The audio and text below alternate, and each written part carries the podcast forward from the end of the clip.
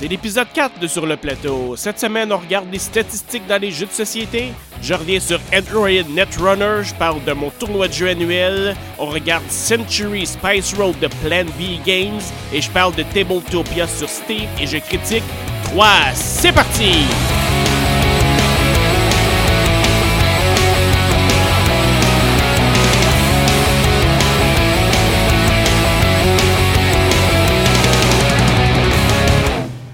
Bienvenue Sur le Plateau, un podcast où on parle de jeux de société. Je m'appelle Mathieu et cette semaine, on a un épisode bien chargé avec un paquet de sujets. Ok, on va partir ça maintenant avec Tabletopia. Est-ce que vous connaissez Tabletopia? Peut-être pas, peut-être que oui. Je vais vous parler un peu de mon expérience. Tabletopia, c'est un, programme qui est disponible présentement soit sur Internet ou sur Steam. Euh, dans le fond, euh, Tabletopia, c'est un, un sandbox, un carré de sable.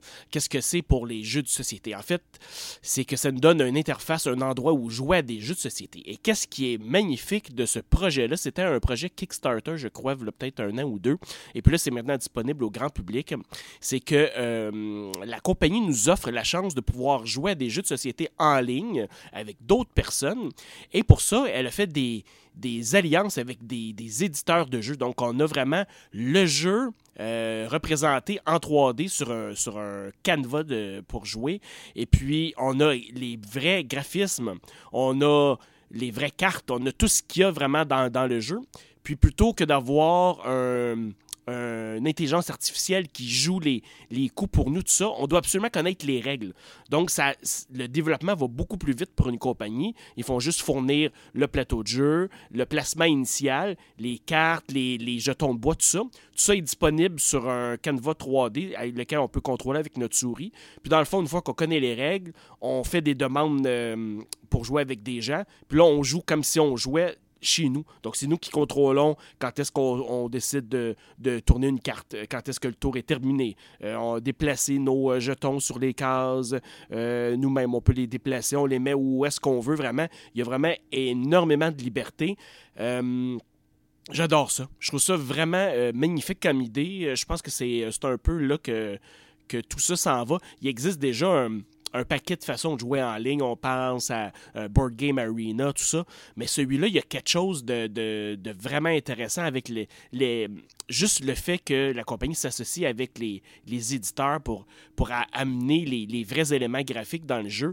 C'est vraiment bien. Je vais vous parler euh, en partie d'une expérience que j'ai eue avec euh, le jeu Sign, un jeu super populaire présentement. Tout le monde joue à ça. Bien, il est disponible dans la librairie Tabletopia. D'ailleurs, présentement, il doit avoir environ 300 jeux peut-être différents déjà dans la, librairie. Le logiciel est tout à fait gratuit. Euh, il existe un plan pour euh, payant que je vais vous parler un petit peu après. Mais une fois qu'on a téléchargé le logiciel, tout ça, on embarque, on choisit dans la librairie les jeux. J'ai choisi Site, je connais euh, les règlements du jeu. Le jeu se place, placement initial, donc on a déjà euh, nos cartes, on a nos, euh, nos le plateau de jeu des joueurs. Tout est déjà placé, mais après ça, il n'y a rien d'autre. Alors, OK, tour 1, tour 2, donc tu demandes à ton ami de se connecter. Tu as un code pour te connecter à ton serveur.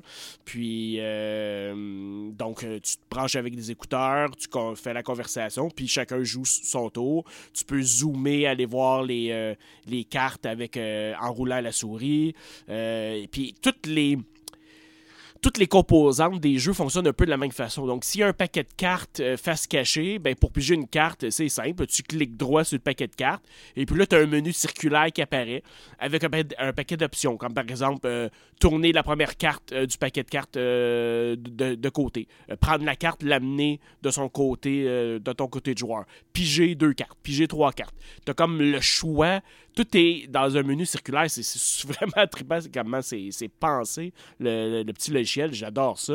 On peut aussi avoir, euh, si c'est un jeu qu'on doit jouer avec euh, une main carte cachée, si on, pige une carte et puis qu'on la drague vers nous, vers le bas de l'écran, elle embarque comme sur un autre couche, un autre layer, puis ça représente ta main. Donc là, la personne qui joue avec toi en ligne, ben, elle voit pas ta main. Mais elle peut voir tout le restant du jeu, qu'est-ce que tu as mis sur, ta, sur ton côté, sur ton player board. Fait que tu peux te promener, tu joues avec la caméra comme, dans un jeu vidéo 3D, là, dans le fond. Et puis, euh, c'est vraiment, c'est vraiment trippant. S'il y a une carte que tu veux lire euh, les, euh, le texte. Ben, tu double-cliques sur la carte, la carte apparaît à l'écran en gros, euh, la typo est super, tu as les, les vrais euh, donc les, vrais dessins, les vrais graphismes, c'est super. Tu as accès au livre de règles, donc tu peux aller consulter le livre de règles quand tu en as besoin. puis tu peux sauvegarder un certain nombre de parties, donc dans la version gratuite de Tabletopia, on a un plan gratuit, donc tu peux jouer jusqu'à trois parties concurrentes. Dans le fond, euh, tu peux commencer une partie, puis la reprendre, jouer, euh, dans le fond, euh, chacun ton tour de façon asynchrone. mais tu peux jouer aussi en, temps réel, puis ça c'est parfait. Tu peux sauvegarder une partie, revenir plus tard, mais tu peux en sauvegarder un certain nombre. Tandis que la version payante, il y a des, plusieurs plans. Il y a un plan week-end, par exemple. Tu sais que tu veux faire une grosse fin de semaine de jeu avec des amis. Tu as un plan à 3,99$, je pense, US, pour jouer trois jours, vendredi, samedi, dimanche. Tu as des plans à la semaine. Tu as un tarif fixe pour une semaine. Puis euh, tu as un tarif euh, mensuel, par exemple. Je pense que le maximum que tu peux payer, c'est 10$ US par mois, donc comme un prix euh, Netflix. Et puis, ce que ça te donne, c'est donc un, un nombre de parties illimité ça donne aussi accès à certains jeux. Euh, il y a des catégories premium. Par exemple, comme dans Side, par exemple, euh, la partie de base deux joueurs est gratuite. Mais si tu veux jouer version solo avec le paquet de cartes Automnum, par exemple, euh, ben ça, c'est la partie premium. Donc, il faut absolument que tu aies débarré le, jeu avec euh, le coût. Tu peux aussi jouer de 2 à 5 joueurs avec la version payante euh, au jeu, puis ça place les 5, les cinq plateaux de joueurs. C'est vraiment super le fun. C'est sûr que ça commence, c'est au début, il y a quelques petits bugs, des fois des, petits ratés, mais je trouve que l'idée est, est, super intéressante. Ça te force à connaître les règles en plus, fait que c'est le développement, comme je disais, est beaucoup plus rapidement pour amener un jeu dans le modèle. Ils ne sont pas obligés de développer une intelligence artificielle, ils sont pas obligés de développer les tutoriels, un paquet d'affaires. Fait que les, designers peuvent vraiment mettre rapidement leur jeu là-dessus. J'ai aucune idée comment le modèle financier fonctionne pour la compagnie parce que c'est vraiment un support vraiment tripant. Euh, fait que moi, j'adore ça. J'ai déjà joué trois parties de, de Side, justement, puis j'ai pas le jeu encore, moi, en version originale anglophone. J'attends que la version de Matago en français soit disponible. Puis, euh, fait que je ne l'avais pas joué encore. ça m'a permis de jouer plusieurs parties avec un ami. Puis, euh, c'est super. Ça me permet de voir les règles d'avance, tout ça. C'est sûr que c'est pas la même chose que d'en avoir un en physique, mais dans le fond, c'est pas pire que de jouer sur euh, les versions iPad. Sauf que là, c'est pas remodelé pour iPad. C'est le jeu original avec exactement les mêmes composantes, mais à l'écran en 3D. Fait que ça, c'était Boltopia. Si vous connaissez pas ça, allez voir ça. Puis peut-être qu'on on va pouvoir euh, se rencontrer en ligne en jouant à quelques parties. Bon, maintenant, on va parler euh, de statistiques. Tout le monde aime les statistiques, surtout ceux qui jouent à des jeux de société comme nous, euh, et peut-être comme vous. depuis des années que je, me cherche une bonne façon de garder les scores de mes parties, avec qui je joue tout ça. puis il y a eu un paquet de versions de cette, de cette façon-là. J'ai beaucoup changé au travers des années.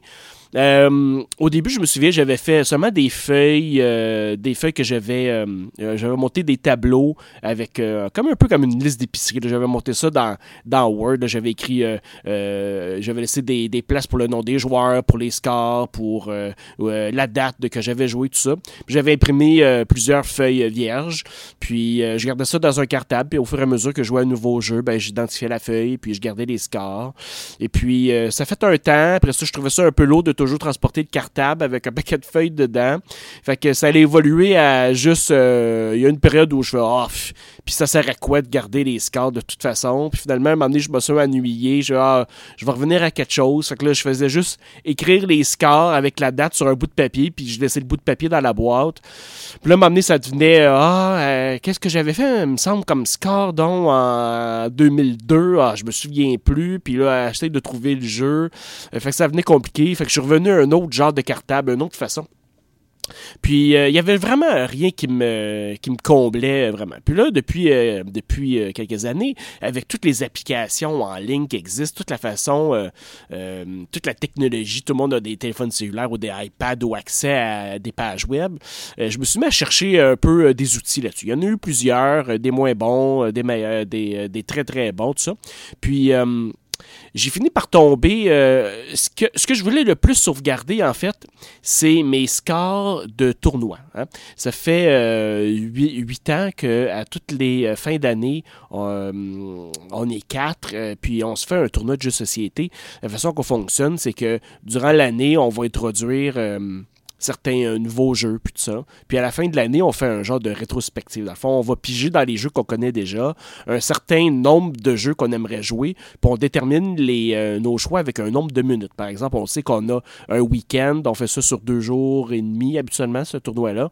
Puis on sait que chaque joueur doit à peu près choisir pour 270 minutes de jeu. Fait que là, on regarde, euh, par exemple, le minutage sur les boîtes de jeu, mais on on compare aussi avec nos propres expériences. Souvent, j'ai une liste, moi, de, vrais temps de jeu, euh, dans le fond, mis à jour avec soit notre expérience, tout ça. Un jeu qui, euh, qui est deux heures, peut-être que nous, on joue à une heure et demie. Fait que je mets tout ça à jour. Je garde euh, le nombre de minutes pour chaque jeu. Puis à chaque fin d'année, j'envoie une liste à mes joueurs avec tous les jeux qu'on a joués par le passé. Puis j'intègre aussi des, des, nouveaux jeux qu'on a joués dans l'année. Puis je me garde une section pour découverte de nouveaux jeux parce que des fois, on n'est pas tous au même endroit. Des fois, moi, je découvre des jeux à l'avance par rapport au groupe avec lequel je joue de ce tournoi-là. Fait que je me garde tout le temps une possibilité d'introduire des nouveaux jeux au tournoi, qui sont regarder un peu de nouveautés. Mais qu'est-ce qui est le fun de ce tournoi-là, c'est que justement, ça te permet de revenir sur des jeux que ça fait huit ans que tu rejoues tout ça, les joueurs choisissent des fois de leur jeu préféré ou euh, un jeu qui avait vraiment été bon par les années passées, tout ça. Puis euh, c'est vraiment bien parce que ça permet de retourner un peu dans ta, dans ta bibliothèque puis de dire Ah oui, euh, je me rappelle ce jeu-là, on l'a joué en 2002 puis on l'a pas joué depuis. Fait on, s'évite un peu ça en, en revenant là-dessus à chaque année. Puis cette année, on avait choisi 18 jeux. Et puis, c'est ça, il faut que je garde une façon euh, nos scores parce qu'on veut se garder des statistiques de tournoi. Là, depuis deux ans, j'utilise une page web qui s'appelle NameStats ou Nemestats. Dans le fond, c'est comme un, jeu de mots avec Nemesis pour euh, l'ennemi juré et statistique. Donc, euh, c'est sur Internet, c'est nemestats.com, donc N-E-M-E stats.com. Là-dessus, tu crées ton tu crées ton groupe de jeu, tu mets euh, tes joueurs dans un, dans un groupe de jeu, et puis euh, tu ajoutes les jeux de ta bibliothèque, de ta librairie. Tu peux te synchroniser avec euh, Board Game Geek, fait que tous les jeux, il y a un engin de recherche, fait que quand tu tapes les premières lettres, là, ça t'affiche les jeux qui sont tirés automatiquement de, la, de, toute la base de données de Board Game Geek. Fait qu'ils sont faciles à ajouter. Puis là, tu, tu ajoutes un nouveau euh, une nouvelle session de jeu. Fait que euh, tu détermines qui a gagné, tout ça. Puis le système automatiquement attribue un certain pointage à la partie que tu as joué. Moi, la façon que je, fonctionnais dans mes tournois, c'est que euh, on donnait des positions de 1 à 4. Le premier joueur gagnait 5 points pour une victoire, 3 points, 1 point, puis le quatrième faisait pas de points, mais avait la possibilité de choisir le prochain jeu. Alors, c'est toujours ça. C'est un système qu'on aimait. Ça nous, permet de, ça nous permettait de savoir qui avait gagné le tournoi. Donc, après les 15 à 18 jeux, qui avait ramassé le plus de, points de victoire, dans le fond, euh, dans notre partie. Mais ce système-là, euh, attribue un système de pointage un peu différent. Euh, il va y aller avec la, difficulté du jeu, avec la longueur du jeu. Donc, tu vas avoir plus de points si tu gagnes euh, Agricola, par exemple, que si tu gagnes euh, Joker remis. Il n'y a pas tout à fait la même difficulté. Fait qu'il va déterminer un certain pointage. Il y a une, mécanique là, interne que les développeurs du site ont fait. Fait qu'on a mis, depuis deux ans, j'ai tout remis mes statistiques des années passées là-dedans. Puis j'ai commencé à mettre les, le nouveau tournoi là-dedans ça calcule pour nous, dans le fond, les pointages. Puis ça nous donne des statistiques aussi par joueur, euh, par jeu, par année, euh, pourcentage euh, all-time. Ça donne aussi des, des achievements, donc des des badges d'honneur. Si tu as atteint, si as joué à, 30 jeux différents, ben, tu vas avoir euh, débloqué, euh, débloqué un achievement, tout ça. Ça donne aussi contre qui tu te bats le plus souvent, puis contre qui tu perds le plus souvent, etc. Donc, c'est vraiment super agréable. Fait que j'aimais beaucoup Name Stats, mais on s'entend que ça.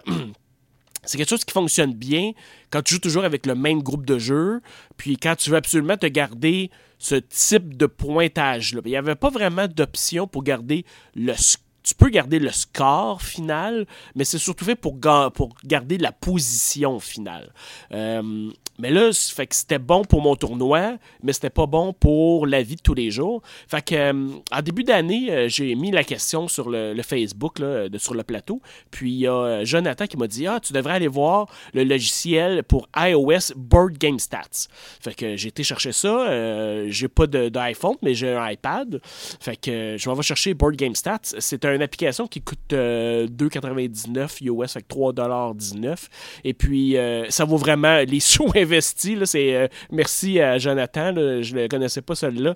Et j'ai installé ça tout de suite. J'ai même été. Euh, d'une façon de débarrer aussi des statistiques avancées dans le jeu. Puis euh, tout ça, fait que c'est des achats supplémentaires. J'ai tout acheté ce qui était possible. J'ai même acheté la, sauvegarde dans leur cloud, qui est comme 1$ par année. Ça m'a coûté une dizaine de dollars là, en tout.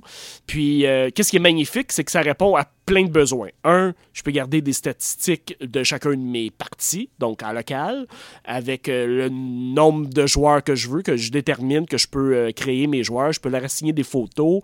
J'ai aussi un paquet de statistiques. Et en plus, il se branche à mon compte Nemstats, qui est comme génial. Fait que ça m'a permis d'importer toutes les parties de, mon groupe de jeu euh, au niveau tournoi, puis de l'intégrer avec mes statistiques personnelles dans Board Game Stats et plus individuelles. Et euh, à mon tournoi de, donc, de 2017, celui qui vient de passer, c'est merveilleux. J'ouvrais Board Game Stats sur l'iPad, j'allais chercher le jeu auquel on avait joué, j'écrivais les scores, donc ça me garde vraiment le, le, score total de la partie. Ça assigne automatiquement le gagnant. Tu décides si c'est le, plus haut euh, pointage qui gagne ou le plus bas. Il y a un paquet d'options pour, euh, pour gérer qui gagne. Puis tu peux euh, synchroniser tes données avec NameStats. Fait qu'automatiquement, il faisait la mise à jour de mon profil NameStats avec les pointages assignés avec le pointage de NameStats là-bas sur leur site web. Fait qu'il y a comme une intégration entre les deux. Je trouvais ça génial. Fait que c'est comme, un, comme une révélation. Genre, enfin, des outils qui sont vraiment tripantes, qui fonctionnent pour les deux. Fait que j'adore ça. Board Game Stats, euh, vous pouvez trouver donc sur iOS en cherchant. Vous pouvez aller aussi sur leur page web, c'est BG donc bgstatsapp.com, euh, puis il vous dit comment ça fonctionne, il y a des screenshots, il y a tout ça. Euh, si tu cherches vraiment une façon de garder les pointages de tes jeux, laisse faire le papier et le crayon, ça te prend absolument Board Game Stats. Euh, ils sont en train de développer une version Android, fait que si vous êtes sur Android, moi mon téléphone est Android, fait que aussitôt que ça sort, je pense que je vais aller me chercher aussi une version Android. Il faut juste que je m'assure que les, les comptes vont synchroniser entre la version iOS et Android, j'imagine que oui, là.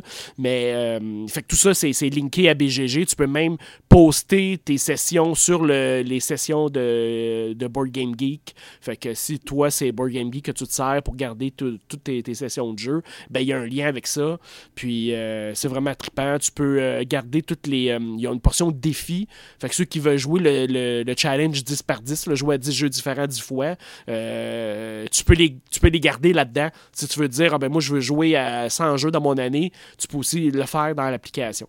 Fait que c'est vraiment, vraiment trippant. Euh, j'adore ça. Fait que euh, Board Game Stats, une application que je vous recommande. Puis euh, allez voir aussi Name Stats. Si vous avez des, des gens avec qui vous jouez régulièrement pour des groupes, j'aime beaucoup la façon qu'ils assignent les pointages. Ça donne aussi un, genre de défi. Ok, je veux gagner un jeu un peu plus compliqué. Ah, c'est sûr que je vais jouer à, je sais pas moi, à Caverna, puis je vais jouer à Seven Wonders. Il assignera pas les mêmes, les mêmes pointages. Fait que ça donne une bonne idée aussi euh, auquel jeu tu perds tout le temps, comme moi je perds tout le temps, de toute façon. Je vais être le meilleur, le meilleur mauvais perdant au monde. Là. Ça, je perds tout le temps, je peux pas croire.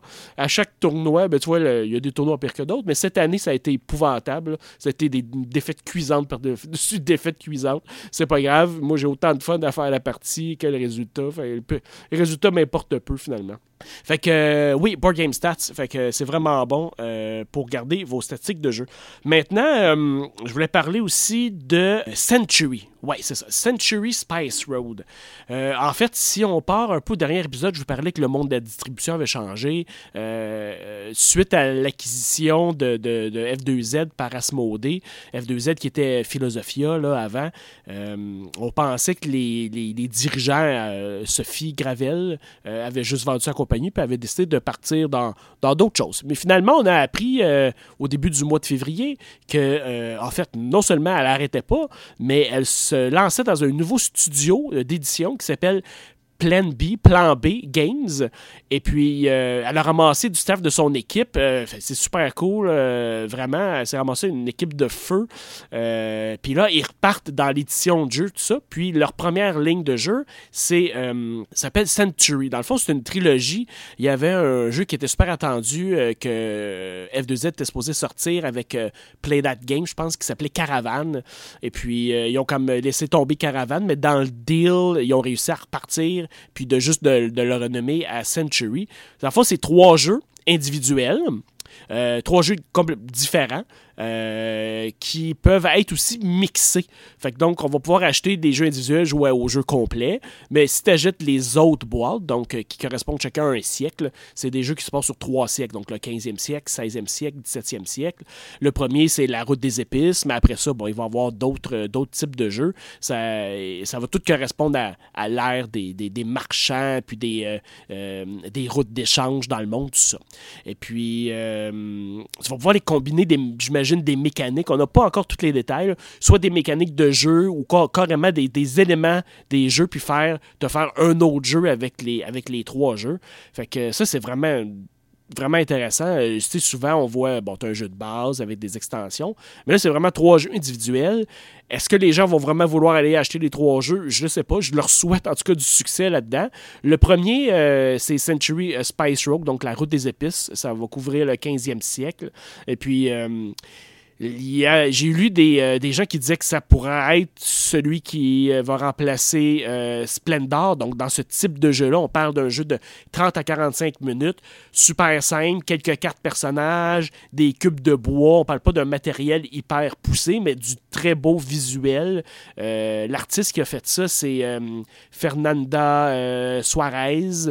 elle fait des super beaux dessins. Ça a l'air d'être dessiné à la main. C'est magnifique. j'ai vraiment de voir ça. Ça sort au mois de juin. Puis euh, un 30-45 minutes qui peut jouer de 2 à 5 joueurs, c'est super intéressant. Fait que c'est vraiment un, beau créneau. Fait que vraiment, je leur souhaite euh, la meilleure des chances. Euh, en plus, c'est des gens d'ici. Fait que surveillez ça, Century Spice Road. C'est sûr qu'on va en reparler quand ça va sortir. J'ai vraiment hâte de voir ça. Alors, euh, maintenant, on va parler d'un jeu qui revient dans ma vie, euh, Android Netrunner, le jeu de cartes évolutif. Euh, je ne sais pas si vous connaissez Android. Dans le fond, on va peut-être faire un petit tour vite vite là, de, de tout le setting, de toute la, l'historique de, Android. Parce que um, Netrunner, comme tel, c'est un, jeu qui n'est pas récent. C'est un jeu qui a été développé par Richard Garfield. C'est le même qui a fait le très excellent jeu planétaire Magic the Gathering. Euh, Netrunner est sorti euh, au début des années 90, puis il a passé un peu euh, dans l'oubli.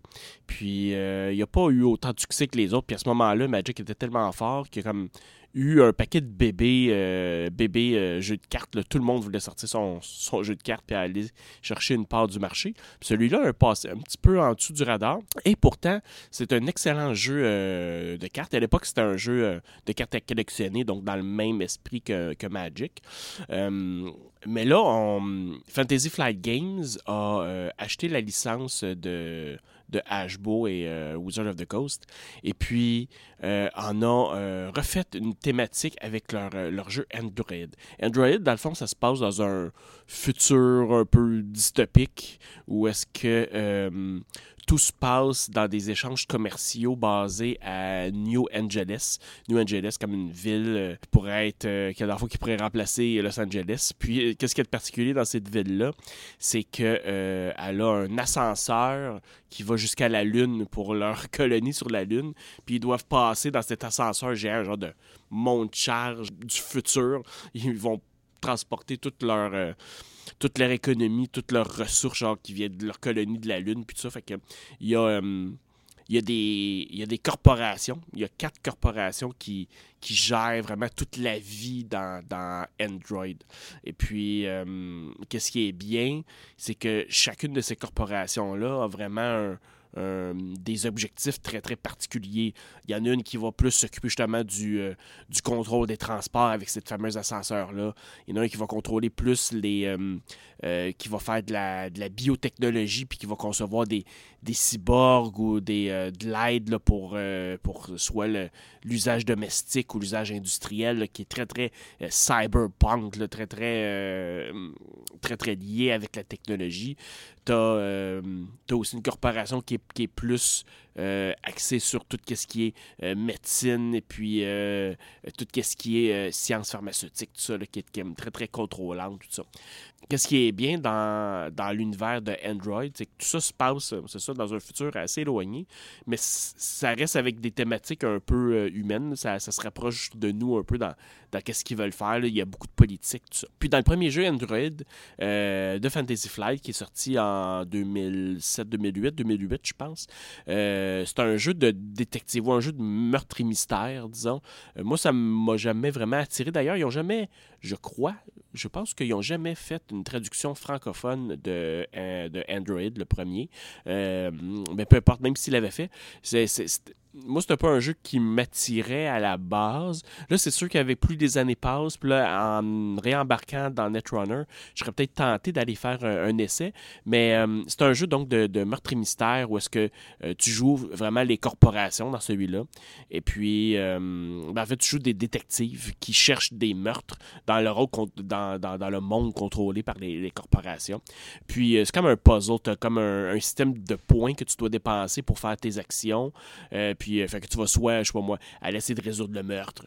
Euh, tu vas essayer de, comprendre l'histoire. Il y a beaucoup, beaucoup d'histoires de, sur les cartes. Il y a beaucoup de textes. Il y a beaucoup de tu essaies de découvrir qu'est-ce qui a mené euh, au meurtre, essayer de trouver. Euh, puis tu viens un peu comme cingler ton détective, fait que tu essaies de, comme, de retrouver la, la, paix dans ta conscience. En tout cas, il y, a vraiment comme tout un équilibre un peu, un, peu spécial dans ce jeu-là.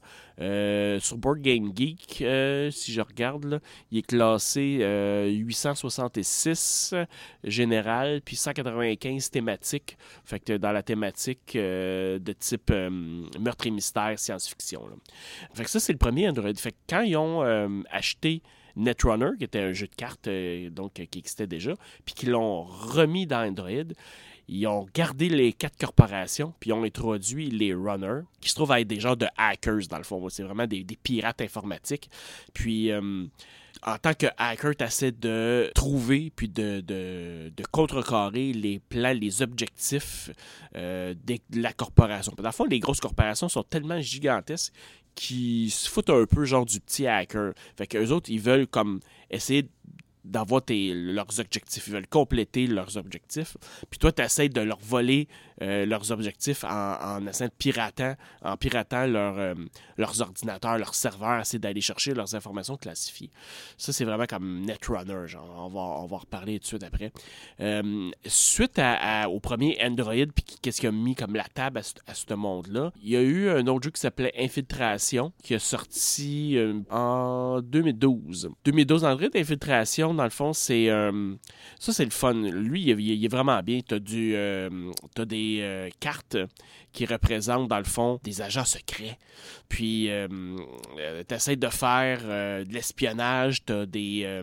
T'as comme ton, ton board est comme modulaire, comme tu vas attacher différentes, différentes cartes qui vont te faire ton, ton plateau de jeu.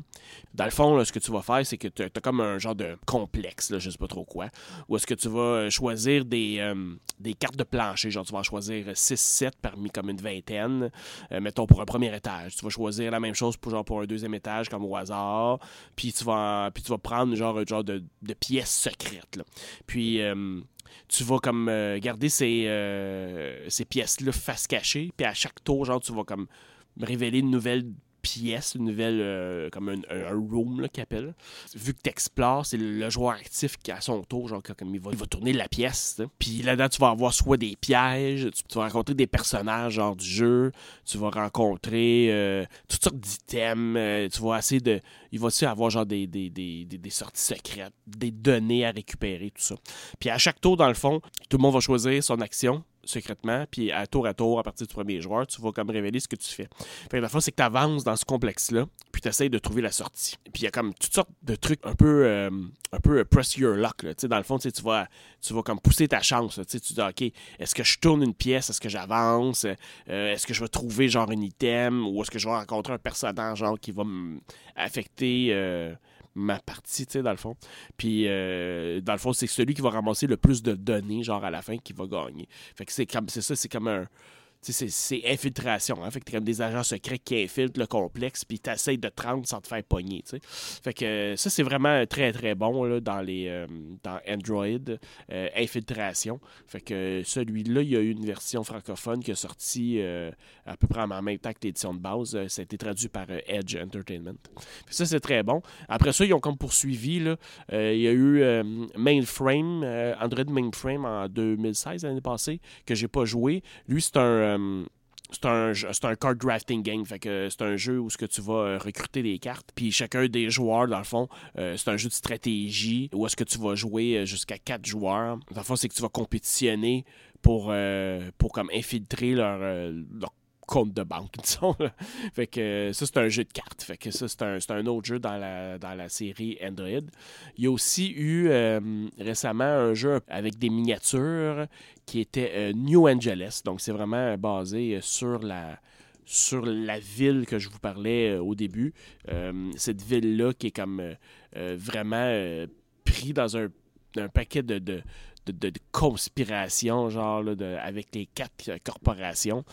Et puis, euh, ça, c'est plus un jeu de, de, de, de area control. Tu, vas essayer de contrôler diverses parties de New Angeles, puis tu vas essayer d'utiliser ton influence pour déstabiliser les autres corporations.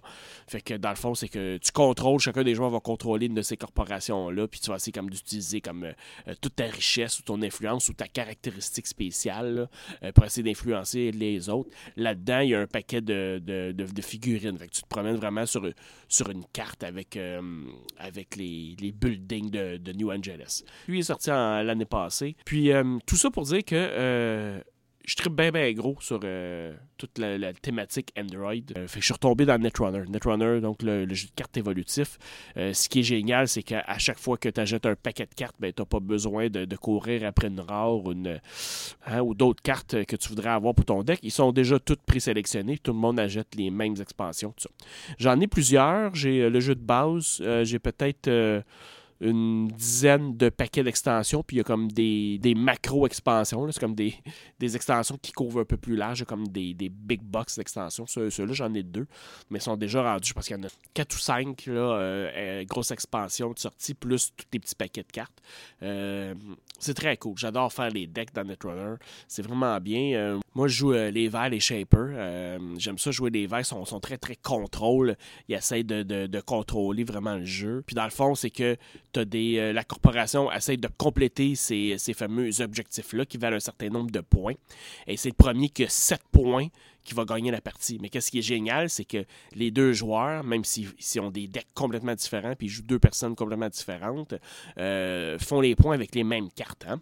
Fait dans le fond, c'est que la corporation va établir devant lui euh, ses serveurs. Fait dans le fond, il va avoir comme son sa pile principale, il va avoir son, sa pile de recherche et développement, puis il va avoir des serveurs distants, puis il va protéger ces serveurs-là, ses cartes avec ses objectifs pour pas se faire pirater par des, euh, par des glaces, des ice qu'on appelle. Dans le fond, c'est comme des firewalls, mettons, là, si on parlerait en informatique. Et puis, euh, le runner, lui, il va s'installer du matériel informatique, il va s'installer des programmes, puis il va s'installer genre des, des, des icebreakers, donc des brises-glaces, pour essayer de lancer des piratages sur euh, la corporation puis s'il rencontre un, de ces firewalls-là qui essaie de le désactiver ou de, ou de le retracer, d'essayer de, d'enlever les, routines de, du firewall. Fait que dans le fond, tu, pirates vraiment, ton brise-glace peut s'attaquer à des, à des, à des glaces de, plusieurs forces différentes. force-défense, dans le fond, un peu comme c'était des créatures. Et puis, euh, aussitôt que tu arrives à un des serveurs, donc quand tu arrives à, la racine euh, de la corporation, tu peux, tu choisis, euh, dans le fond, te déclarer à quelle pile tu t'attaquais, à quel serveur. Puis là, tu peux aller piger la, carte. Puis si c'est une des cartes objectifs de la corporation, ben c'est toi qui la score. Fait que tu prends la carte, ta, ta, vol, puis tu la mets de ton côté. Fait que si toi, tu es le premier à avoir 7 points, ben c'est toi qui gagne. J'adore ça. Il y a vraiment un paquet de rejouabilité là-dessus. C'est un jeu juste à deux. C'est vraiment, vraiment, vraiment génial. Fait que je vous recommande fortement, Android Netrunner. Et euh, si en plus euh, vous tripez sur euh, la fabrication de decks, peut-être que ça vaut la peine d'aller voir. Il y a un site web qui s'appelle NetRunnerDB pour Database. c'est un site où est-ce que tu peux tout regarder les cartes par, par sélection qui sont sorties. Puis tu peux aussi te construire des decks. Tu peux dire par exemple, ben moi j'ai jusqu'à telle extension et puis montre-moi toutes les cartes. Puis tu peux te faire des decks mettre les cartes dans ton deck virtuellement. Puis ça calcule automatiquement le pointage euh, parce que tu as des points d'influence que tu dois dépenser. Tu as un certain maximum de points que tu peux dépenser. Puis le site calcule tout ça pour toi. Fait que tu peux dire Ah, ben, je vais mettre euh, trois cartes de celle-ci, deux cartes de celle-là, une carte de celle-là. Puis ça te calcule ton deck d'avance au lieu de, compter manuellement à chaque fois. Puis tu peux te monter plusieurs decks puis euh, les, les, sauvegarder. Puis assez de, tu peux aussi aller voir des decks de, de joueurs plus pros puis tout ça.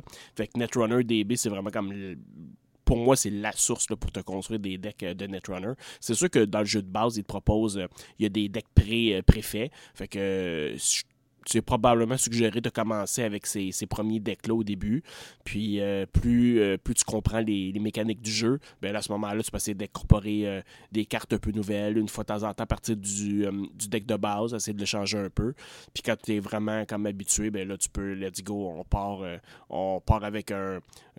si tu es un, runner, tu prends un des runners qui est disponible, tu choisis une corporation, puis tu te fais des decks. Moi, j'aime ça faire un deck corporation, puis un deck runner, comme ça dépendamment avec qui tu joues, ben, tu as tout un deck. Là, euh, tu peux interchanger avec, avec la personne avec qui tu joues. Au niveau de corporation, moi, je joue avec les, les Jinteki, qui est comme une genre de corporation asiatique, parce que j'aime beaucoup tout ce qui est euh, thématique asiatique. Fait que euh, c'est ça, je trippe beaucoup, beaucoup, beaucoup. Android Netrunner, comme je disais, c'est un jeu à essayer, certainement. Maintenant, je pense que c'est temps de passer à notre jeu de la semaine. Allons voir les règles pour le jeu 3 de Pearl Games et Sébastien Dujardin.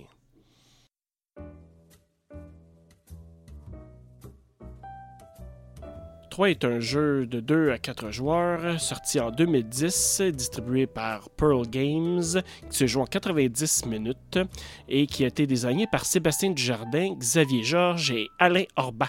L'artiste est Alexandre Roche. Moi, je vous parle de la version de 2011 multilingue sortie par Pearl Games. Dans 3, chaque joueur va incarner une famille euh, champenoise très riche à l'époque euh, de 3, donc euh, dans les années 1200. Et il va essayer de recruter et diriger ses, habitants dans trois domaines d'activité bien bien séparés. Il va avoir les activités militaires, il va avoir le, le, religieux, puis il va avoir le civil. Chacune de ces sphères-là d'activité va être associée à une couleur de dés. C'est un jeu avec, avec beaucoup de gestion de dés. Alors ceux qui aiment la gestion de dés, c'est vraiment un jeu pour vous. Les dés rouges vont être associés aux militaires, les dés blancs vont être associés à la religion, aux moines, et euh, les dés jaunes vont être associés aux civils ou euh, à l'hôtel de ville. Chacun des joueurs va commencer la partie avec, euh, des habitants de sa couleur, ainsi que des cubes aussi qui vont représenter l'influence qu'il va avoir dans la ville de Troyes. Le plateau est divisé en plusieurs sections différentes. La première section est l'évêché, donc l'église, le, palais des comtes qui servira aux militaires, et il va y avoir l'hôtel de ville qui va servir pour euh, toute la force, la force humaine de la ville. Au centre du plateau, il y a une, section centrale divisée en cinq parties, cinq parties qui vont représenter une zone de jeu pour chacun des joueurs. Donc chacun des joueurs va choisir une des parties la plus proche de lui, assis à la table. Il y a aussi une partie pour la construction d'une cathédrale qui va pouvoir nous donner des points de victoire en fin de partie. Et euh, il va y avoir une piste d'influence euh, complètement en haut euh, de, de, la carte. Au début de la partie, chacun des joueurs va commencer avec 4 d'influence. Et il y a une zone complètement en bas qui va représenter la file d'événements. la file d'événements, ce sont des cartes qu'on va devoir combattre à chaque tour. La façon que ça fonctionne, c'est bien simple. Dans le placement initial, chacun des joueurs va euh, placer ses joueurs de couleur, donc ses, euh, ses meeples de couleur, euh, aléatoirement dans chacune des trois zones principales, donc l'évêché, le palais des comptes ou l'hôtel de ville. Au début, ça n'a pas vraiment d'importance où on les place, on peut les placer n'importe où. Il y a six cases par, par endroit qui vont être représentées aussi par un nombre, par une valeur 2D. Par exemple, la première case va être identifiée par la valeur 1, 2D, par exemple, ou 2, 3, 4, jusqu'à jusqu'à 6. Donc c'est pour ça qu'il y a 6 emplacements. On va avoir aussi des cartes activités euh, de trois types différents. Donc, euh, un, type par, euh, par secteur d'activité. Donc, on va avoir des cartes rouges qui vont représenter le militaire, des cartes blanches qui vont représenter l'évêché, le, le, monastère, le religieux, et les cartes jaunes qui vont représenter plus le civil.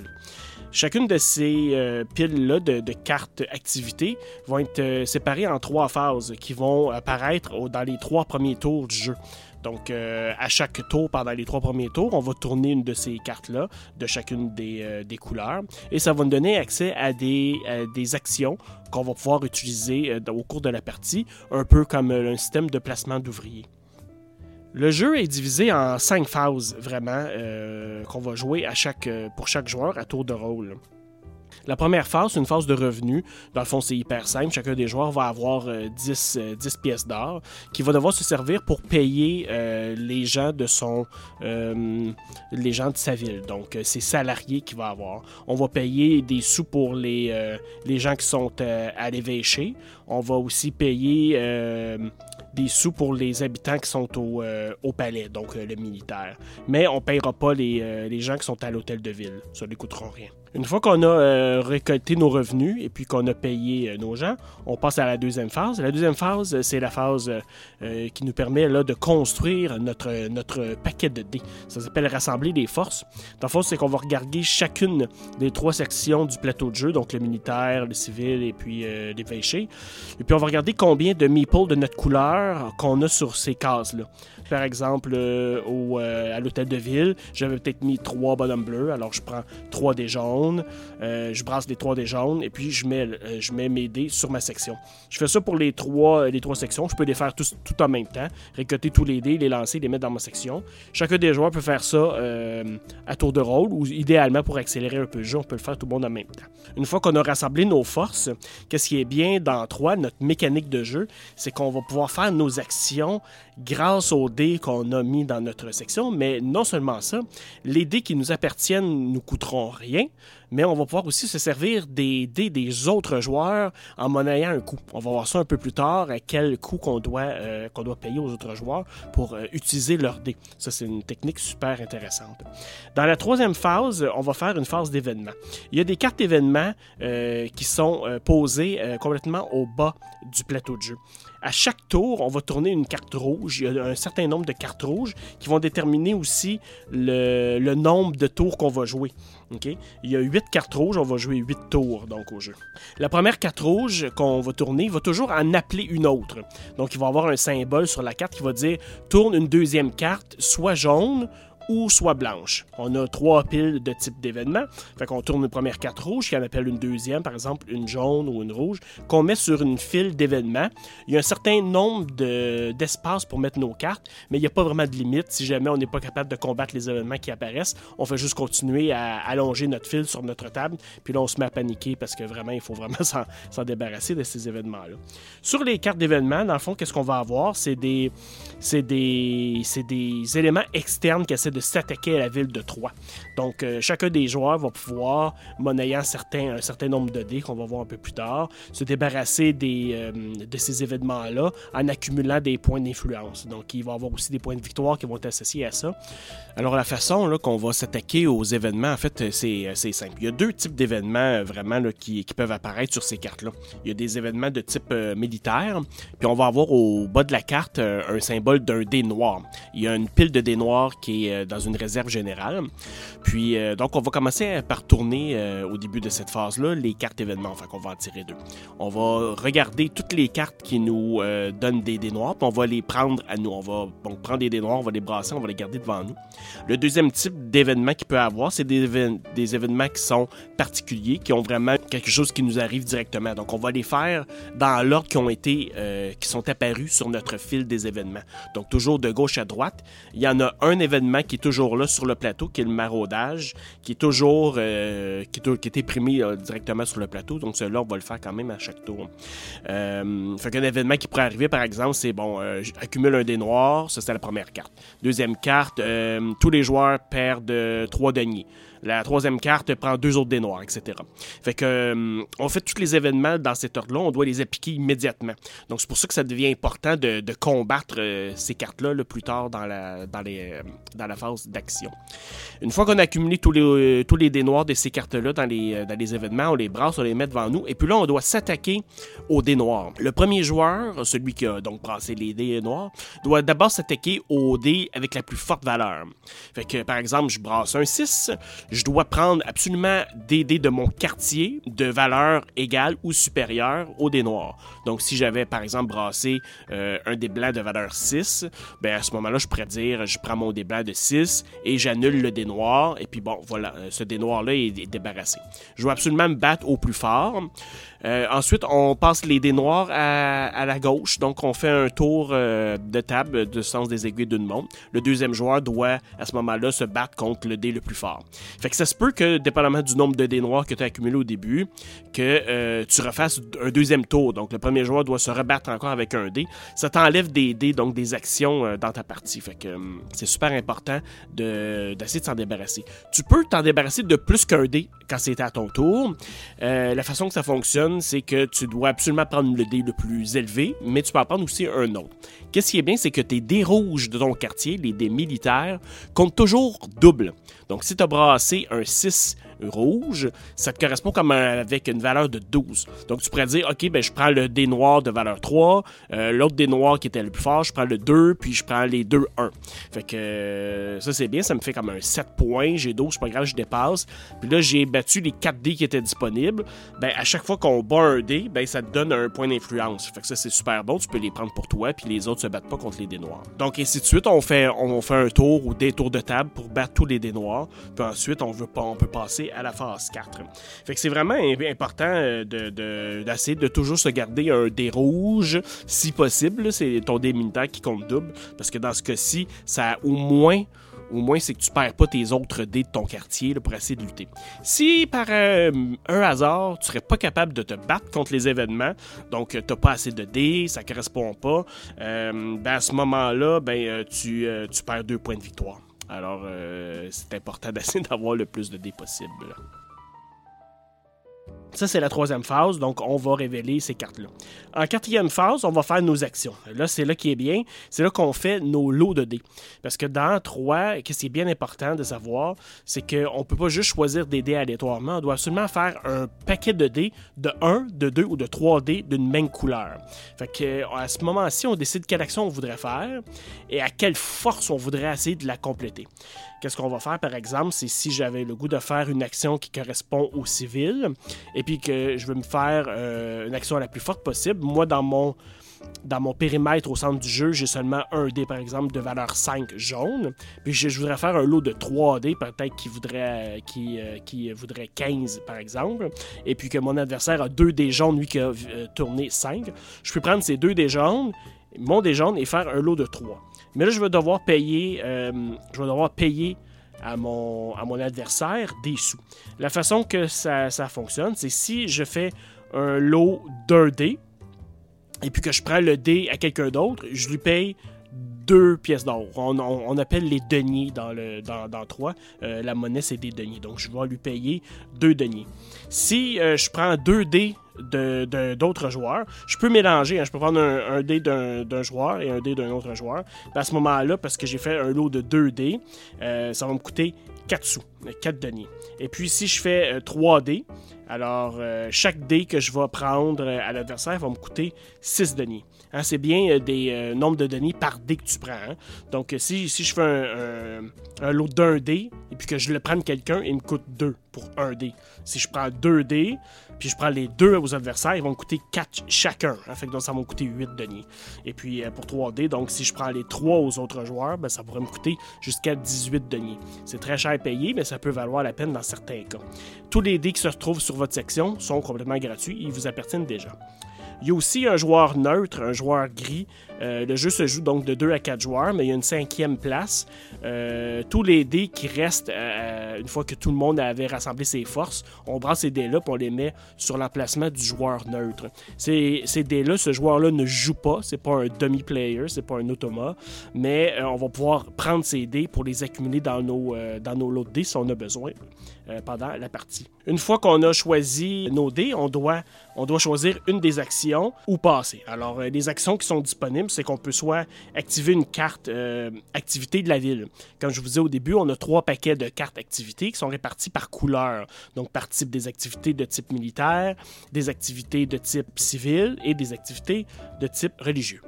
Alors, ces activités-là, euh, c'est un des choix qu'on peut faire euh, dans la Manche. Les autres actions qu'on peut, euh, qu'on peut faire, c'est construire une partie de la cathédrale. On pourra aussi lutter contre les événements qu'on va avoir dévoilés en début de manche. On va pouvoir placer un habitant sur un bâtiment principal. Donc ça, ça va nous permettre de changer la quantité de dés de chacune des couleurs qu'on pourra brasser en début de tour. Fait ça, c'est une des façons de... Au début, on a fait un placement un peu aléatoire. Et puis là, on va pouvoir vraiment choisir essayer de, se positionner à divers endroits pour changer notre, lot d'ouvriers, dépendamment des, actions, des activités qu'on va vouloir euh, refaire euh, manche après manche. On a aussi euh, exploité l'agriculture. Ça, c'est une action qui est assez simple, qui se retrouve dans à peu près tous les jeux d'ouvriers. Et on peut passer. Donc, chacun des joueurs va réaliser une de ces actions là dans son tour ou passer. Une fois que tous les joueurs auront passé, bien, on va passer à la, à la manche suivante. Donc, Commençons par regarder la première activité qui est activer euh, une carte euh, activité de la ville. Donc les cartes activités, comme je disais, il y en a neuf sur le plateau de jeu. Euh, on en révèle une à chaque tour de chacune des sections, chacune des couleurs. Donc une carte rouge, une carte jaune et une carte blanche.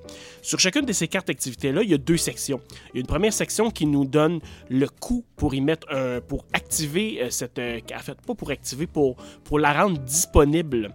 Parce que dans le fond, c'est que on peut euh, pour pouvoir activer la carte avec nos dés, on doit d'abord avoir un maître d'œuvre sur la carte. La façon que ça fonctionne, c'est que nous, on a déjà des ouvriers qui sont au début de la partie dans les trois grandes sections. Mais on a aussi une réserve générale, il y a 12 ouvriers en tout. À 4 joueurs, on commence avec seulement 4, euh, euh, ouvriers. Et puis... On peut donc en acheter au courant de la partie. Chacun des, euh, hommes qu'on veut ajouter, euh, ça, coûte deux points d'influence. C'est pour ça qu'au début de la partie, on commençait à la position 4 en influence. Donc, en, soustrayant 2 de notre influence, on va pouvoir ajouter de la réserve générale un de ces ouvriers-là. Donc, on a un coût en deniers sur une carte activité, par exemple 4 deniers, puis là, on peut placer un de nos, euh, un de nos maîtres d'œuvre. Il y a deux positions euh, sur une carte euh, qui va nous permettre d'accumuler des points de victoire. Tout le monde peut être sur la même carte, mais les deux premières personnes qui vont l'avoir activée vont avoir des points de victoire en fin de partie pour cette carte-là. C'est comme si cette carte-là t'appartenait.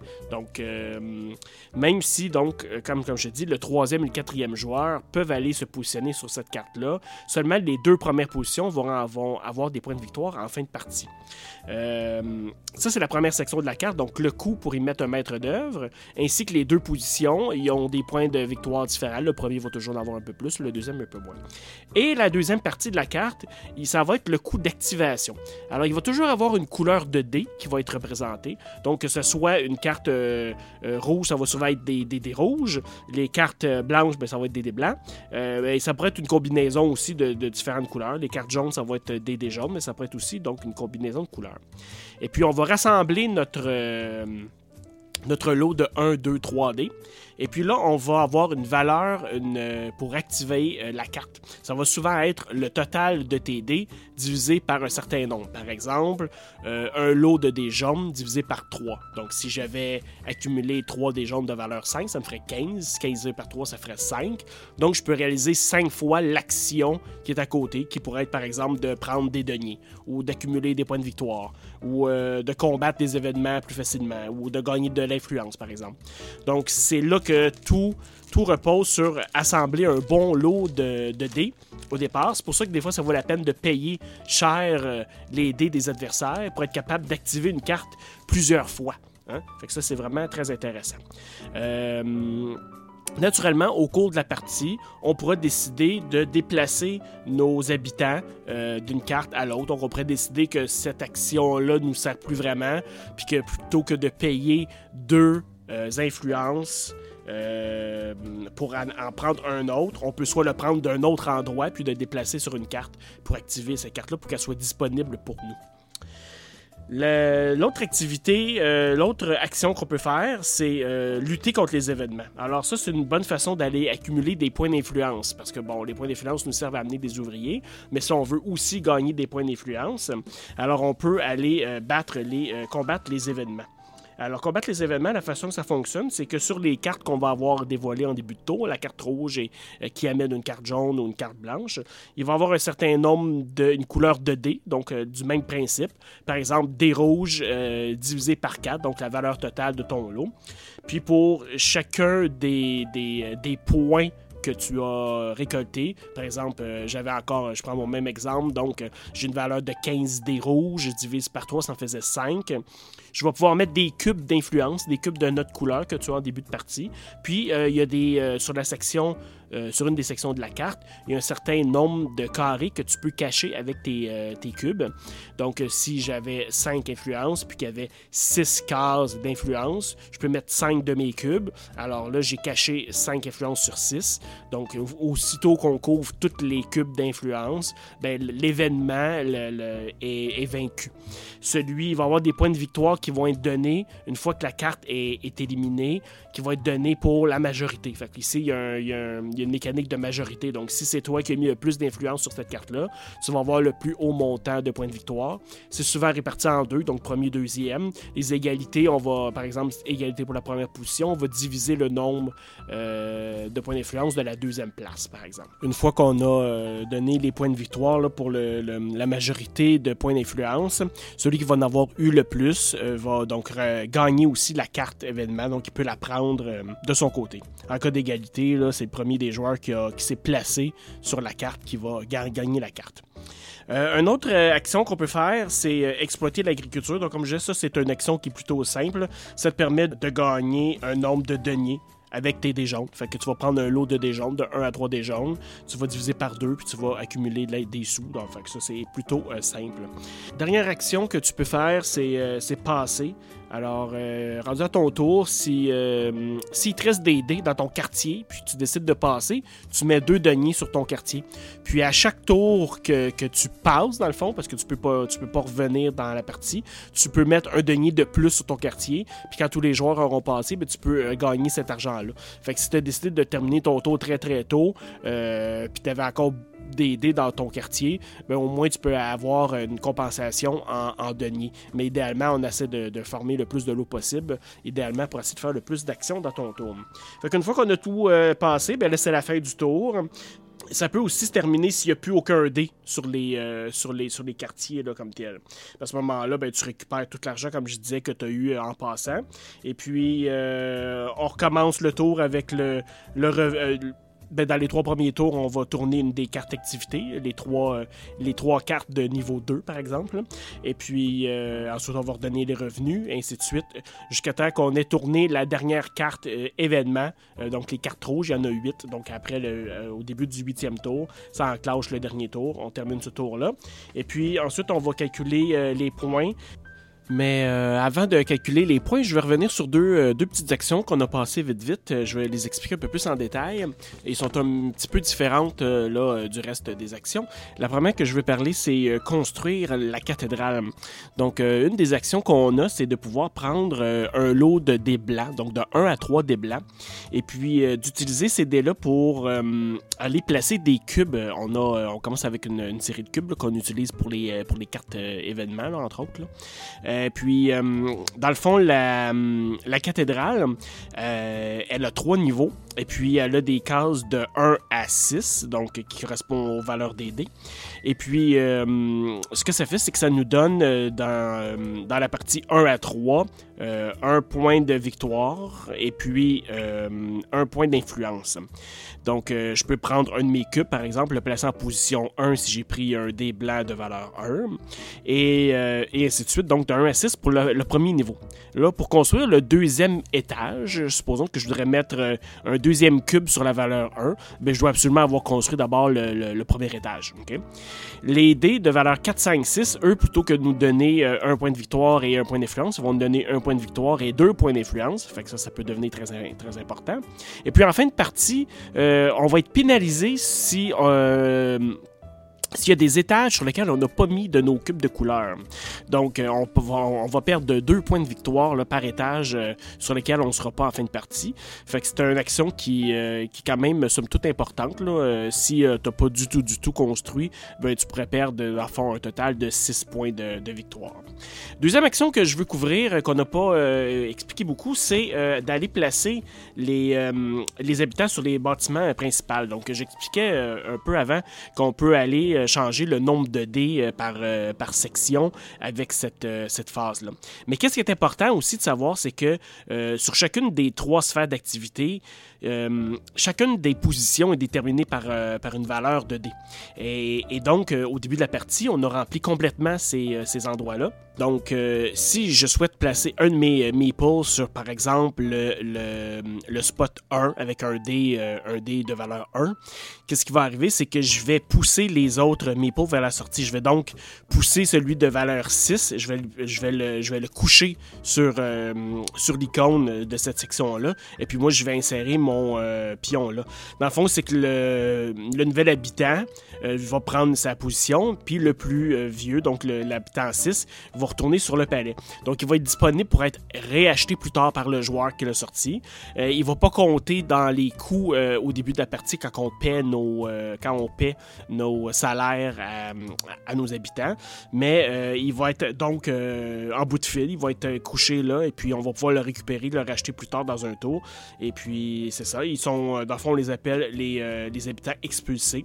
Fait que ils vont retourner dans la réserve personnelle des joueurs à la fin du tour si tu l'as pas réacheté. Alors ça, c'est pour l'action de, placer un habitant sur un bâtiment principal. Alors, il nous reste juste deux, trois petites choses à couvrir. Euh, d'abord, je vais juste parler de l'influence. Alors, euh, plusieurs fois, là, on a mentionné qu'on pouvait gagner de l'influence ou, euh, ou en payer, par exemple, pour acheter, acheter des, des maîtres d'œuvre, tout ça. l'influence peut aussi nous servir de plusieurs façons pour, augmenter une valeur de dés. dans le fond, on va s'en servir pour soit contre un dé noir ou effectuer une action, ou on peut dépenser les points d'influence de, de plusieurs façons, en plus de notre action euh, principale dans notre tour. Fait qu'on peut, par exemple, pour un point, on peut relancer un dé de son quartier par exemple. On On peut pas relancer les dés des autres, mais on peut relancer notre, euh, notre dé. Euh, pour deux points d'influence, on pourrait, euh, par exemple, récupérer un de nos meeples de la réserve générale, puis le mettre dans notre réserve personnelle. Fait que ça, c'est l'équivalent. Là. dans le fond, c'est le même, la même action que quand on a besoin d'un maître d'œuvre, quand on veut faire une, une action là, au centre du plateau.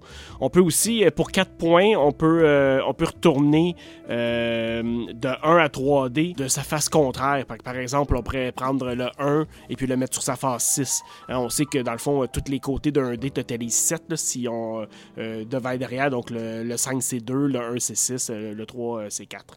Alors ça pour 4 points, on, peut, faire ça. Donc on peut le faire soit sur un dé ou 3 dés de notre quartier. Naturellement, on peut pas toucher encore au dé des autres. Et puis tu peux payer autant de points d'influence que tu veux pour faire toutes ces actions-là. Fait qu'il n'y a pas de problème. Tu pourrais combiner, tu pourrais relancer un dé, puis ensuite le tourner, ça te coûterait 5 par exemple. Ça, n'y a pas de problème. Euh, une autre chose ici qu'il faut parler, qui est bien, bien importante, c'est qu'au début de la partie, on va euh, recevoir aléatoirement un personnage. Il y a six personnages. Et puis, ces personnages-là ne te donnent pas de, bonus spécifiques, sauf qu'ils contiennent un objectif caché pour chacun des personnages. Donc, ça pourrait être, euh, par exemple, celui qui a le plus de, de meeples sur les sur l'église, ou celui qui a le plus de meeples sur les cartes activités, ou celui qui a réussi à combattre le plus d'événements. Vous savez que quand on, est euh, la personne qui a eu le plus de cubes d'influence sur les cartes événements, on pouvait récupérer la carte. Alors euh, ça, ça va nous servir pour euh, comptabiliser cette, cette carte cette carte-là avec l'objectif caché. Fait que qu'est-ce qui est bien, c'est d'essayer de, modifier notre stratégie là, pour répondre aux besoins de ces, cartes-là. Mais aussi, l'autre grande stratégie, c'est de vérifier ce que les autres joueurs euh, sont en train de faire. Parce que peut-être que ces cartes-là, c'est pas juste des, des objectifs qui sont cachés, mais ils sont communs à tout le monde. Ça, c'est vraiment intéressant. C'est qu'il y a seulement toi qui connais ton objectif et tu peux essayer de deviner l'objectif des autres pour essayer de te faufiler puis d'obtenir aussi des points de victoire pour les objectifs des autres joueurs. Fait que là, tu peux essayer de cumuler plusieurs objectifs différents et puis ça, ça vaut euh, beaucoup, beaucoup de points en fin de partie. Naturellement, là, il va y avoir un, nombre de points pour le premier, le deuxième et le troisième. Euh, dans l'ordre, souvent, on peut diviser ça. Alors, une fois qu'on a euh, terminé nos huit manches. donc, on va comptabiliser les points. Celui qui va avoir le plus de points de victoire va gagner. on compte ça, on compte ça de plein, plein de façons. Et voilà, c'est ce qui est comme ça qu'on joue à 3.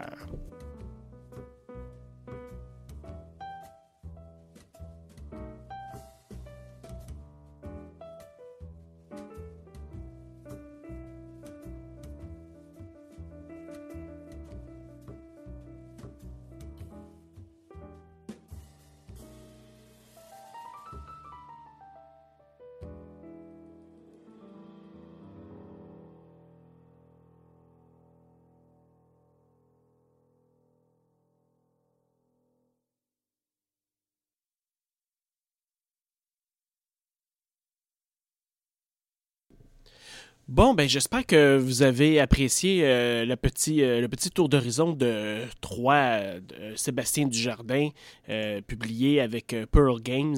c'est un jeu qui se fait longtemps qui, qui est sur mon étagère. J'ai joué quand je l'ai acheté là, euh, en 2011-2012, là, quelques fois, et puis euh, ensuite il a été abandonné un peu sur, euh, sur les tablettes, et puis sans trop y retoucher. Et dans, les dernières, dans la dernière année, c'est un jeu que les gens avaient de la difficulté à trouver en magasin, tout ça. Il y a finalement une nouvelle édition là, qui, qui est disponible, je crois, depuis peu, là, depuis peut-être la fin de l'année passée. c'est un jeu que, que j'aime beaucoup. C'est un jeu que j'aime beaucoup. Je suis vraiment content euh, de l'avoir gardé à l'époque, j'étais pas trop euh, euh, certain. C'était peut-être un peu moins dans mes goûts, les jeux avec la, avec la gestion de dés. mais je suis vraiment content d'avoir acheté le jeu de base et, l'extension. Il y a une extension qui s'appelle Les Dames de Troyes aussi, qui ajoute ces cinq modules interchangeables qu'on peut ajouter ou enlever. Et puis, il y a aussi une, règle solo qui existe depuis plusieurs années, une règle que l'auteur lui-même avait rendue disponible sur Board Game Geek. Et et euh, si je me trompe pas maintenant, cette règle de jeu solo, elle était incluse directement dans la nouvelle euh, réimpression. Donc ça, c'est euh, vraiment à voir si vous jouez un peu solo. Donc ça rend le jeu disponible de 1 à 4 joueurs. On parle d'une heure et demie à peu près de jeu pour faire les, euh, les 8 tours quand on joue à, à, 4 personnes. Moi, j'ai essayé à 2 et à 4. Je n'ai pas essayé à 3. Euh, euh, c'est bien à 2, c'est correct, mais je préfère vraiment plus de joueurs là, à 4. c'est vraiment l'idéal, je pense. J'imagine 3, 3 et 4. pas nécessairement, parce qu'il n'y a pas vraiment un système d'enchères, mais juste le, fait de pouvoir acheter des dés de tout le monde, il y a comme une logique là, qui, s'installe, on est capable d'essayer de tout, toute la portion d'essayer de deviner les, euh, objectifs qui sont personnels à chacun. Ça, rajoute beaucoup d'être plus de joueurs. Euh, les dessins, euh, tout ce qui est côté graphisme, j'adore ça. On dirait, les dessins qu'on pourrait retrouver sur des, cartes de tarot. les dessins qui ont été faits par Alexandre Roche. Il y a quelques jeux qui ont été faits euh, dans son style. Et euh, c'est vraiment bien, c'est très coloré. Le plateau est, très très beau, c'est hyper fonctionnel. Il n'y a pas d'ambiguïté où est-ce qu'on place nos, euh, nos meeples. Le, fait d'avoir nos, nos, emplacements d'action euh, qui sont révélés après trois. Ça prend trois tours pour tout voir les emplacements. Ça, je trouve ça bien, euh, bien original. Parce que souvent, quand on voit toutes les actions euh, d'avance, on a un peu. on essaie d'établir notre stratégie peut-être longtemps à l'avance. Celui-là, on a comme trois tours pour un peu s'éparpiller un peu partout. Puis une fois que les trois premiers tours sont passés, on a plus une meilleure idée. Puis là, on peut commencer à, faire une stratégie plus long terme. Ça, j'aime beaucoup, beaucoup ça. de pouvoir acheter les dés aux autres, aux adversaires c'est une mécanique que j'adore. Ça permet d'essayer de, bien compter. Oh, est-ce que, est que ça vaut la peine de, payer 12, 12 euh, deniers pour aller me chercher une action, par exemple, 5 fois plutôt que 3 fois? C'est peut-être super avantageux pour soit réaliser mon objectif ou peut-être euh, euh, pour aller combattre là, euh, les événements de la file d'événements. D'ailleurs, ces événements-là, ils sont vraiment pas à prendre à la légère. Ça s'accumule rapidement. On en tourne deux à chaque tour. donc, c'est vraiment, vraiment bien d'aller combattre ces événements-là le, plus tôt possible et le, plus férocement possible. C'est sûr que ça nous coûte des dés. fait que peut-être au début, essayer de prévoir de mettre un ou deux de vos euh, maples sur la, euh, sur la baraque, sur tout l'aspect militaire. Et euh, on peut en acheter hein, des des, des maîtres d'œuvre puis des workers en payant deux points d'influence. Fait que c'est correct après ça, même si au début on a peut-être moins de dés sur le, sur le civil, sur le jaune, d'aller nous chercher un peu plus de militaires, peut-être au début quand c'est notre première partie, se concentrer un peu là-dessus. Puis quand on comprend bien les mécanismes, euh, ben après ça, ben on peut interchanger là, où, sont placés tous nos, tous nos maples sur le, plateau. On a vraiment beaucoup l'impression d'avoir une bonne gestion de ce qui se passe. Euh, qu'est-ce qu'il y a d'autre? Tout ce qui est au niveau de la construction de la cathédrale. C'est un petit plus, dans le fond. Euh, souvent, on va avoir, euh, il va nous rester un dé blanc, deux dés, on ne sait pas trop euh, quoi faire. C'est les fameuses actions. pourquoi ne rien faire si je peux faire ça? bon, il y a ça, il y a l'agriculture dans le jeu.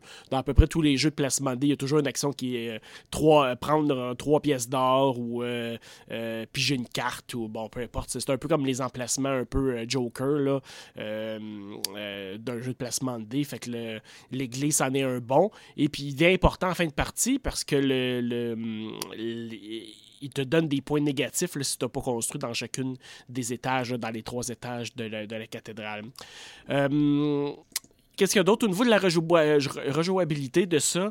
Bien, naturellement, ça se trouve un peu dans les, euh, dans les cartes activités là, euh, qui sont brassées aléatoirement au début. On en prend, dans le fond, euh, seulement trois par partie. le jeu vient avec une certaine quantité de, cartes qu'on mélange et puis on, les dispose. Fait que c'est sûr que les actions qui sont disponibles comme, comme worker placement le changent à chaque, à chaque partie. La mécanique reste les mêmes. C'est sûr que le placement initial va influencer un peu les premières actions. Ça reste quand même pareil, mais euh, avec l'extension Dame de Troyes qui nous rajoute encore plus de possibilités, euh, il y a le moyen de faire quand même une, bonne run avec ça. Euh, là, tu vois, ça fait 5, 6 fois que je le joue et puis c'est toujours aussi bon. c'est vraiment un jeu à découvrir. il y a eu une forte une forte poussée quand ça sortit. Après ça, il a été tombé un peu dans l'oubli. Je pense qu'avec la, avec la réimpression, ça va lui redonner une autre vie. Si vous ne le connaissez pas, c'est vraiment quelque chose à aller voir. Je vous le recommande fortement. Sur euh, Board Game Geek, il est quand même 46e dans la catégorie stratégie, 66 euh, général avec une moyenne de 7.7. Fait que je pense que ça, ça, résume bien où est-ce qu'il devrait se, situer. Euh, là, ici, je vois qu'une complexité 3 sur 5. C'est pas un jeu très très complexe, surtout si vous avez déjà joué euh, à un package euh, d'autres jeux avec, euh, avec des dés. Nous, par chez nous, le, meilleur jeu de dés, ça reste encore les, Châteaux de Bourgogne parce que c'est un, jeu qu'on ça fait ça doit faire à peu près 50 fois qu'on le joue. Là, il vient tout le temps à la table parce qu'on l'aime beaucoup à deux. Et puis on joue à trois et à quatre. C'est tout le temps un jeu qu'on sort. On aime les. la mécanique d'action qui, qui, se, qui viennent en cascade. Ça, c'est quelque chose qu'on aime beaucoup. C'est un jeu qu'on adore. Mais dans les autres euh, jeux de dés, euh, moi, dans mes préférés, euh, il y a toujours Alien Frontier que j'ai depuis la deuxième édition. Ça fait.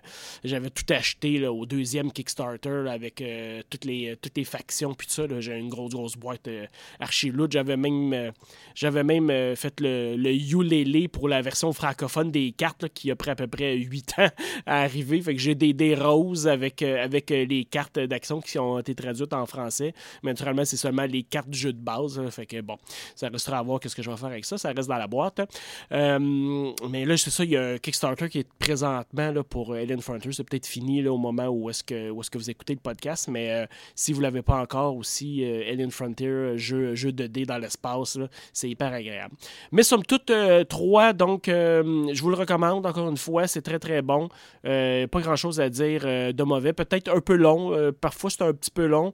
c'est sûr qu'on peut tous brasser des dés là, en même temps au début de la partie, mais sinon, on doit quand même réaliser chacune de nos actions. Parfois, certaines personnes peut. Il y a un peu de mathématiques, là, fait que c'est sûr que ça peut se taler un peu dans votre partie. Ah, j'ai combien? J'ai 18. Ok, si je divise par 3, ok, mais si j'ajoute un dé, je peux diviser par 4. Fait que il y a un peu de maths qui rentre en, compte. Là, fait que si, euh, si vous avez quelqu'un qui, euh, qui, qui, hésite un peu euh, là-dessus, ça peut peut-être ralentir les Puis c'est sûr qu'il y a aussi le, tout le, le, fait d'être obligé d'avoir un joueur neutre. C'est sûr que ça nous donne plus de dés, mais il faut quand même faire une, mini-gestion de ça. C'est pas désagréable, là, mais c'est quelque chose qui existe. fait que c'est trois. J'adore ça. Et puis voilà. Hey, c'est tout pour euh, l'épisode 4 euh, de Sur le plateau. Merci d'avoir été là. Je vous invite à venir visiter notre page Facebook euh, Sur le plateau et nous mettez-nous un petit like. Il va bientôt avoir aussi la page web sur le plateau.ca où est-ce que je vais mettre tous les épisodes. Ça s'en vient, c'est en préparation. Vous pouvez toujours nous envoyer un petit courriel si vous avez des questions, des commentaires. Vous pouvez envoyer ça à podcast à commercial sur le plateau.ca. je prends tous vos, tous vos questions, tous vos commentaires. Il n'y a aucun problème et euh, d'ici là, continuez à jouer, euh, portez-vous bien, et puis on se voit dans un autre épisode sur le plateau. Au revoir.